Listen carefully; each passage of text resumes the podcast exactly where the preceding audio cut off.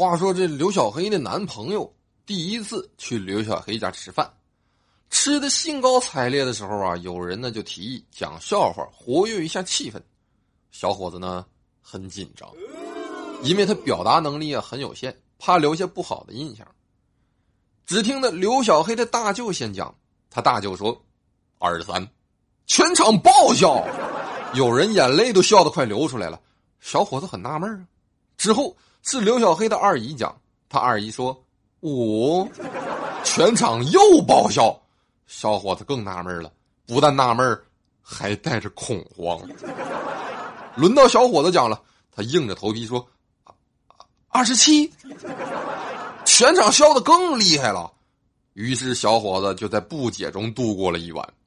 之后他就问刘小黑，刘小黑就解释道：“他们家所有的笑话都是编号的，说出号码，大家便会想起那个笑话。”小伙子很惊异的问：“那那为什么我说二十七，大家也会笑啊？”刘小黑说：“亲爱的，因为没有这个号码呀。”各位亲爱的小伙伴们，又到了茂哥讲笑话的时间了，欢迎大家继续听大茂君讲笑话。以后啊，只要是我的朋友啊，谁没钱了，尽管跟我说一声啊，只要我有空啊，我就可以给你讲讲没钱的时候我是怎么度过的。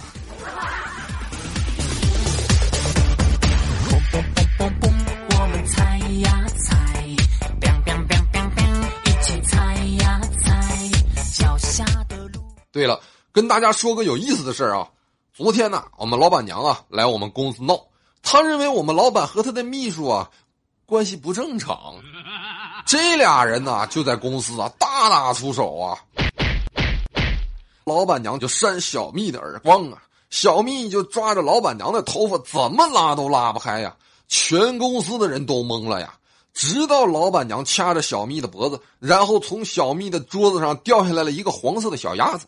那个黄色的小鸭子我很喜欢，我想问问大家，知不知道他用的是什么牌子的洗发水？这么柔顺，怎么抓都抓不掉。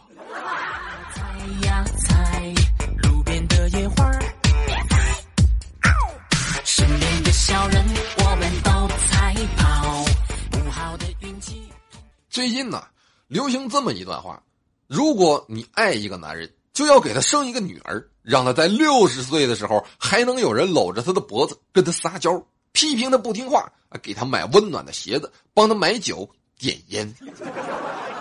如果你恨一个男人，就给他生个儿子，让儿子在他六十岁的时候拍着桌子、摔着杯子，管他要房子、要车子、要钱。如果你恨得太深，那就给他生俩儿子。晚上下班回到家，我老婆正在那看《娱乐新天地》呢，我就和她先看了会儿电视，看了半个小时。我说：“媳妇儿，我饿了，你什么时候做饭呢？”我老婆说：“等会儿把这点看完呢，就十分钟。”我我说：“好，那就十分钟啊，十分钟之后我就去外面吃了。”我老婆二话不说，起身就走了。哎呀我去，看来这威胁挺奏效啊！我就问他：“哎，媳妇儿，晚上吃什么呀？”我老婆说。你等会儿啊，我去换衣服，和你上外面吃。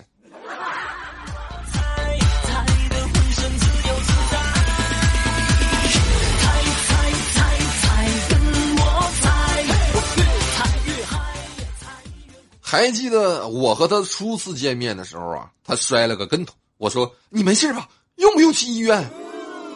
我追求他的时候呢，他摔了个跟头。我说：“疼吗？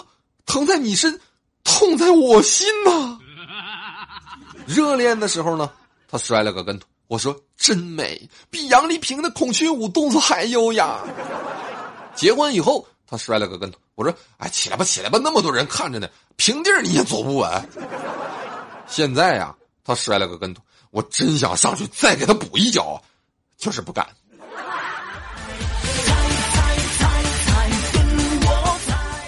有多少人跟我一样的？有多少人跟我一样的？来，让我看见你们的留言和分享。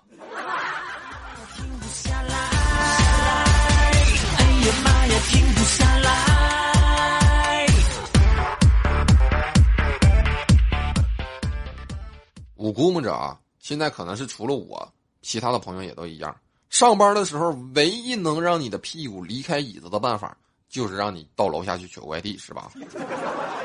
今天我也是啊，今天在单位下楼去取快递，一进电梯我就看见我们公司漂亮的前台妹子和我们公司一个领导也在电梯里啊，也不知道他俩刚才都聊啥了，就听的那前台漂亮妹子就对领导说：“一直想，昨天还在想，想很久了。”我心想，妹子你也胆儿太大了吧？说这样的话都不背人，你把我当透明人呐？领导说：“那为什么现在不想了呢？”公司的漂亮妹子嘟着嘴解释道：“今天上午找人修好了，这电梯质量太差了，总是响，太吓人呢。”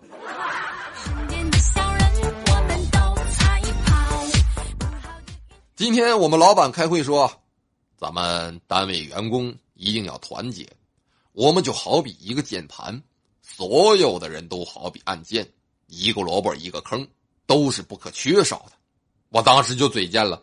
老板，老板，我是什么按键呢？我们老板说：“你就像那个 F 七，占个地方，到现在我都不知道你到底能干什么用。”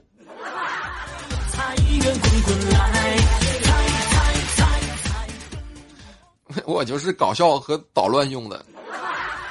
哎呀妈呀，停不下来。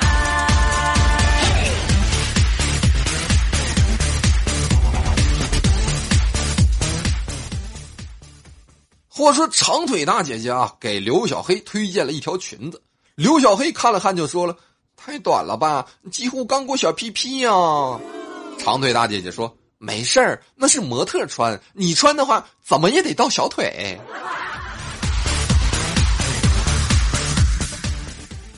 萝卜腿吗？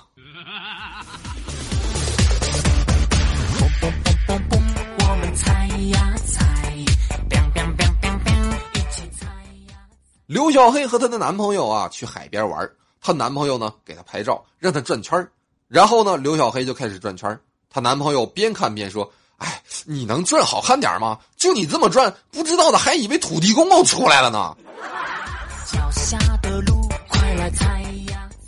二十七。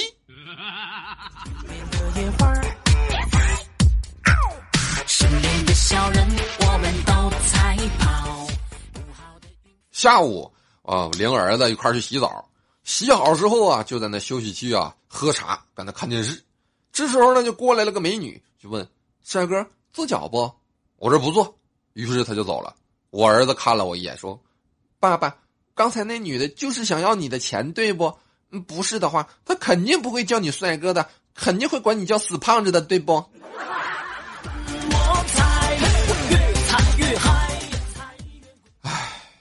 童言无忌呀！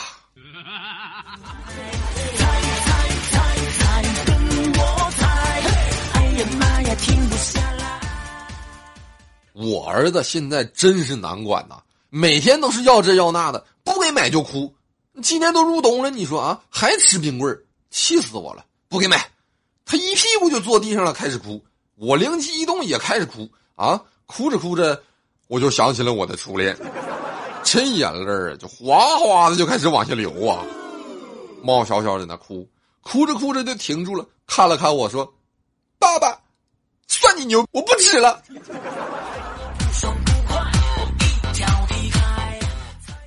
说到初恋呐，不得不说呀，我十多年没联系的初恋今天突然给我打电话了，激动万分的我不知如何是好啊，幻想着他是不是要跟我重续前缘啊？结果他上来就是一句：“大猫啊，你赶紧让你儿子转学，他现在在追你女儿。”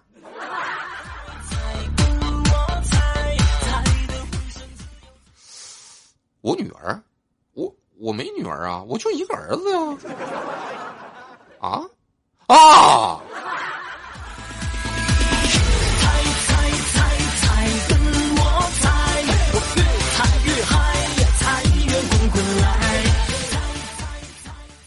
大家都知道吧？学校附近饭店多呀，特别是好吃的饭店特别多呀。我们通化县七中附近啊，都是好吃的饭店。今天我去那附近吃面，一个高中的妹子指着我的可乐问：“叔叔，你的醋还用吗？” 我有那么老吗？我咬着牙说了句：“不用了。”妹子拿过去就倒啊！我立马起身结账走人呢。谁叫你喊叔叔啊？喝你的可乐面条去吧。我们猜起来，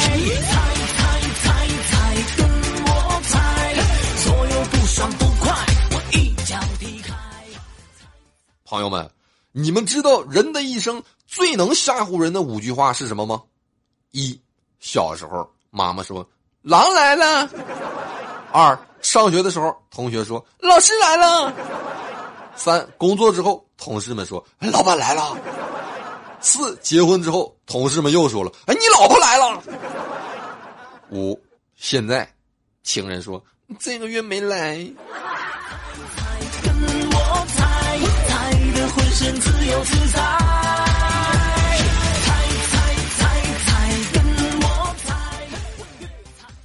今天啊，我煮了两根大骨头，跟小怪在那一起啃啊。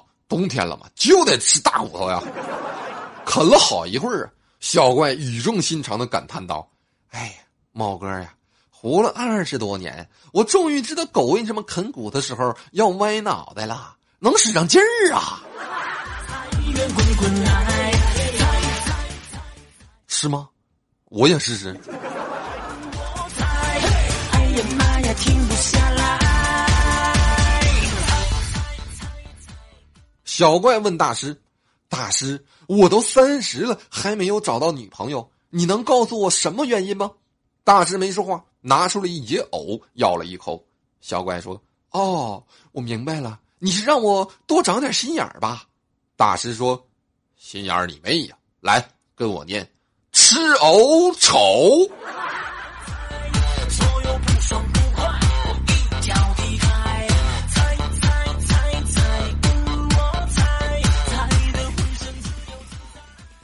我以前呢，学习成绩很好，但是我不爱交作业。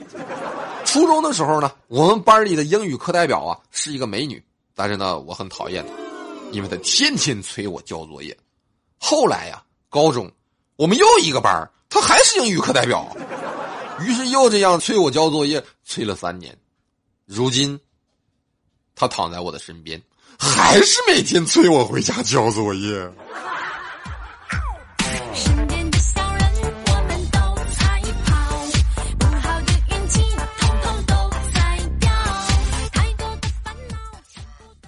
有一次上体育课，没集合的时候呢，就和几个同学偷偷的打篮球去了。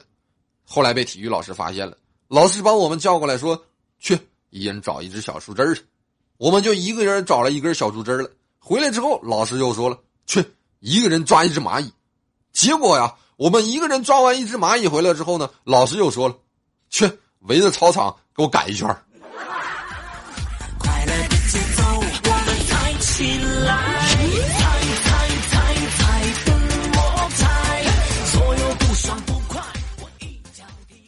昨天我碰上一个奇葩，上课的时候啊，上课铃都打完了，都已经开始上课了。有个同学在迟到了十多分钟之后才进来，老师逮住他就问了：“为什么迟到了？”那孩子傻不拉几的用了我早晨迟到的时候的借口，在那特二的说：“老师，我挤牙膏挤出来四十多厘米长，等我把它们慢慢的缩回去的时候就迟到了。”结果老师非常淡定的回了一句：“你确定你刷牙了？”你今天早上吃的青菜吧？那二货说：“是的，老师，你怎么知道？”老师说：“那青菜还在你门牙那粘着呢，去上操场抓蚂蚁去。”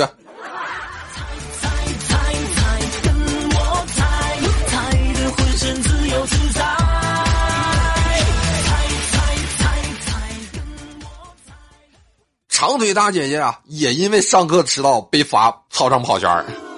不料呢，天下起了雨。于是他就不用赶蚂蚁了，但是呢，他还得淋着雨跑步。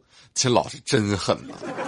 大家请脑补一下，一个美女，胸还挺大，淋着雨在操场上跑步，那是什么景象？长腿大姐姐正在操场上跑着呢。这个时候啊，一个男生就撑着伞到她身边一块跑步，并且还把伞移到了她的头顶。长腿大姐姐认出这个男生。已经在一旁注视他好久了，瞬间脸就红了，低声不好意思的说：“对不起，我有男朋友了。”那个男生低头沉思了一下，深情的对他说：“要吗？这伞十块钱。好了，感谢大家收听大帽的节目。好了，我亲爱的小伙伴们，快乐不停歇，大帽天天见，咱们下期再见。